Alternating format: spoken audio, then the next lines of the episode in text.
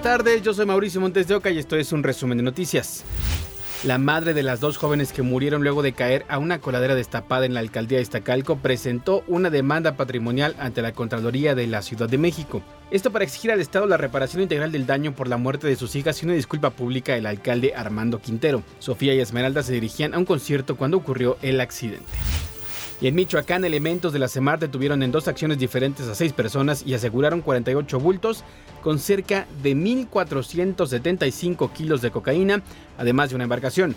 Los operativos ocurrieron al sureste del puerto de Lázaro Cárdenas. El personal de la Marina suma más de 15 toneladas de cocaína asegurada en lo que va del año. Elementos de la Policía Bancaria e Industrial detuvieron a dos sujetos que se identificaron como Adrián y Julio César. Se les señala por extorsionar al dueño de un restaurante en la alcaldía Benito Juárez. Al intentar escapar, los sujetos lesionaron de un balazo en el pecho a una persona que quiso detenerlos. La policía les aseguró una pistola y varias dosis de droga. Uno de los sujetos cuenta con antecedentes por robo de vehículo. En Veracruz, Jazmín Pérez Hermida fue víctima de un segundo intento de feminicidio. Ocurrió cuando vivía con amigos en el fraccionamiento Puente Moreno del municipio de Medellín de Bravo.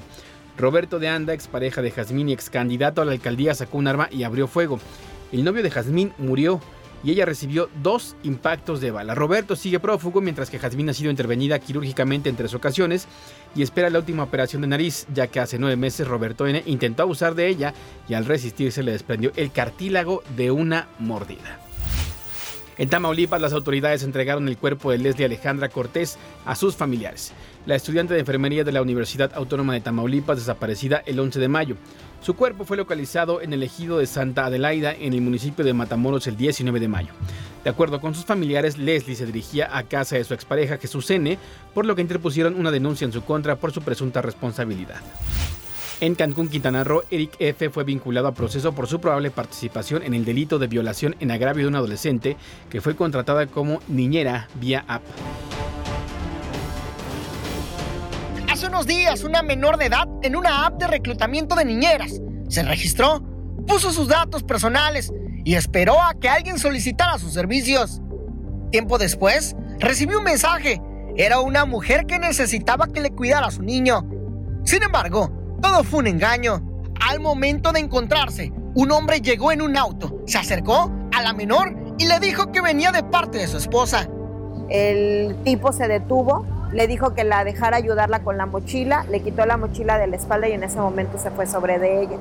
La niña forcejeó con él, de hecho trae unas uñas sueltas y lo menciono mucho porque después de todo el tiempo que ha pasado la niña sigue con las uñas desencarnadas, o sea, la lastimó, la golpeó durante todo el asunto eh, la violó, le amarró las manos por la parte de atrás de la espalda con unos cintillos. El hombre la amenazó, la golpeó y abusó de ella. Según narró la madre de la víctima a Fuerza Informativa Azteca. Le dijo que iba a lavar su ropa porque tenía sus huellas.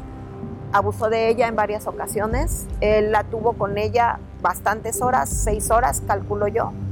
Eh, constantemente la amenazaba que si ella hacía lo que él decía no le iba a pasar nada y si no la iba a matar. Tras denunciar ante las autoridades, el hombre fue detenido, confirmó la Fiscalía General de Quintana Roo. Eh, se presenta la denuncia y el aporte de datos que hacen fue muy importante para que la Policía de Investigación ubicara la lavandería donde estaba este sujeto. Ahí se revisaron cámaras, logramos, eh, se logró ver el número de placas del vehículo. Nos comunicamos con ese 5 se detecta finalmente este vehículo en uno de los arcos lectores de placas, se procede a la detención la policía estatal y nosotros ya tramitamos la orden de aprehensión para la captura de este sujeto. Se ha informado que Eric F. fue vinculado a proceso por su probable participación en el delito de violación en agravio de un adolescente. El juez de control dictó, además, la medida cautelar de prisión preventiva oficiosa por el término de dos años. Adrián Cisneros, Fuerza Informativa Azteca.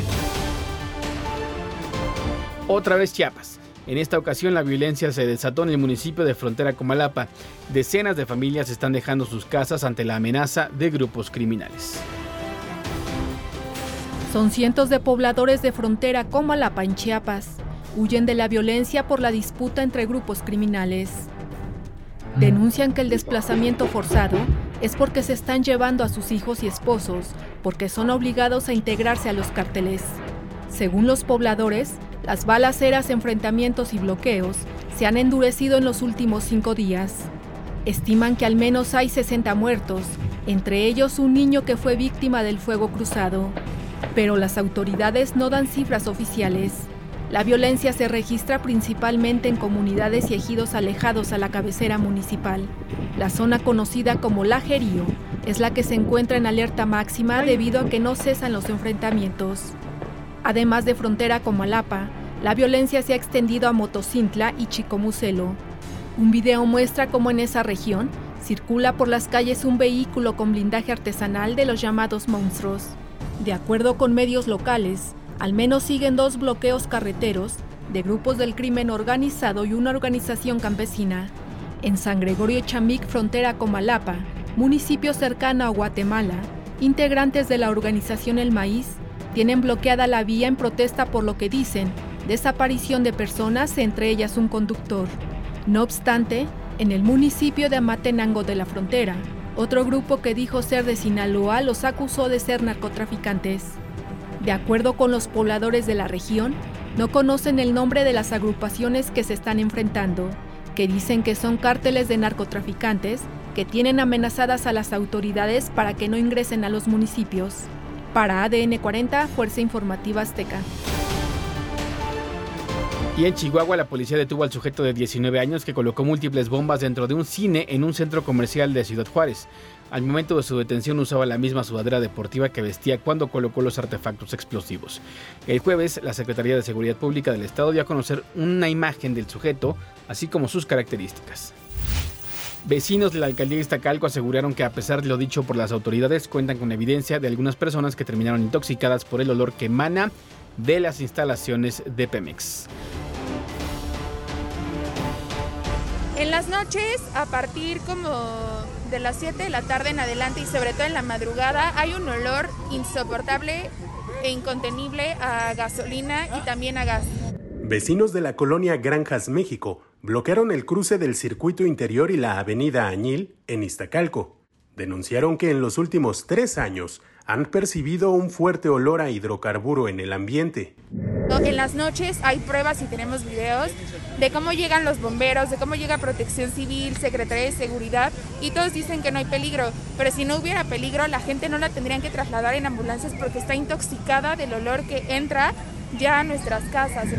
Autoridades de Protección Civil y Pemex acudieron y mencionaron que no existe riesgo para la población. A la salud de los vecinos de No, no hay afectación a la, salud de los vecinos, pero evidentemente esperemos que esto termine. Alguien oliendo todo el tiempo, te digo, gasolina, efectivamente eso afecta. Queremos que eso termine y vamos a hacer que termine. Es decir, la jefe de gobierno está totalmente eh, clara, te digo que esto tiene que terminar ahora. Para concluir, hoy Muchas gracias. Hoy reunión con Pemex a las 12 del día. Automovilistas confrontaron a los manifestantes ya que se vieron afectados en sus tiempos de traslado.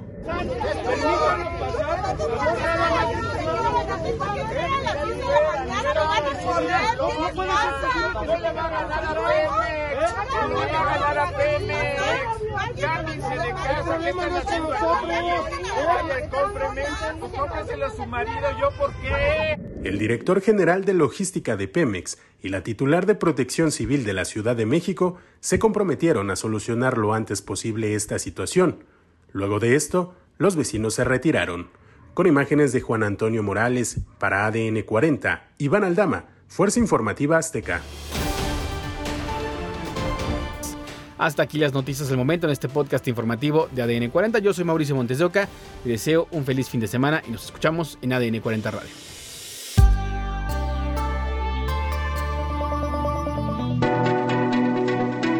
Este podcast es presentado por VAS, la super app que te ofrece muchas y nuevas formas de pagar todo lo que quieras con tu celular.